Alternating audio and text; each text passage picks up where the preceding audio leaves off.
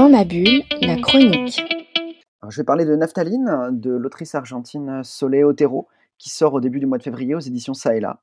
Naphtaline, c'est un album ambitieux de plus de 300 pages qui arrive en France après s'être fait remarquer en Espagne par la critique, euh, après avoir donc remporté le prix Fnac Salamandra. Il faut dire que cet album, il est particulièrement remarquable. Naphtaline, du nom de ces petites boules blanches parfumées qui sont utilisées pour chasser les mythes, parle du passé et du présent de l'Argentine par le prisme d'une chronique familiale. En 2001, l'Argentine est plongée dans une grave crise économique et politique lorsque Rocio, une jeune femme de 19 ans, enterre sa grand-mère, Vilma.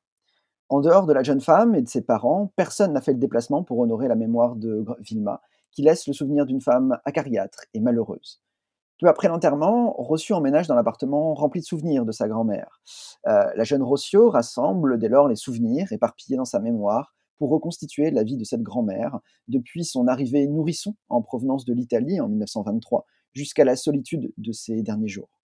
L'existence de sa grand-mère Vilma, elle est en effet marquée par la déception et la rancœur. Jeune, Vilma a dû sacrifier son projet d'études au, profit de son frère cadet. Et maltraitée, notamment par son premier amour, elle a été mariée ensuite sous la contrainte par un homme aimant, mais franchement peu dégourdi. Alors, le récit de Naphtaline navigue ainsi entre le passé, celui de Vilma, et le présent, celui de Rossio, pour explorer la trajectoire hein, de cette grand-mère et la faire dialoguer avec celle de sa petite fille.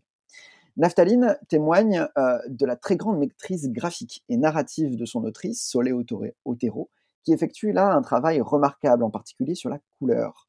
La dessinatrice, elle varie le découpage de ses planches aussi pour donner une vraie dynamique à son récit et accrocher son lecteur jusqu'à la toute dernière page. Soleil Otero, elle fait aussi preuve de beaucoup d'intelligence dans la construction de son récit, qui fait dialoguer l'histoire de la famille de Rossio avec celle de l'Argentine. Cette chronique familiale, qui s'étend sur 80 ans depuis l'émigration des parents de Vilma, après la prise de pouvoir de Mussolini, jusqu'à la crise économique très grave de l'Argentine en 2001, euh, nous en apprend beaucoup sur l'histoire de ce, de ce pays. Et à travers l'histoire de Vilma, c'est aussi un parcours de femme dans une société profondément machiste que reconstitue Solé Otero, une jeune autrice dont on a désormais hâte de découvrir les prochaines œuvres. Dans ma bulle, le podcast BD, d'avoir à lire.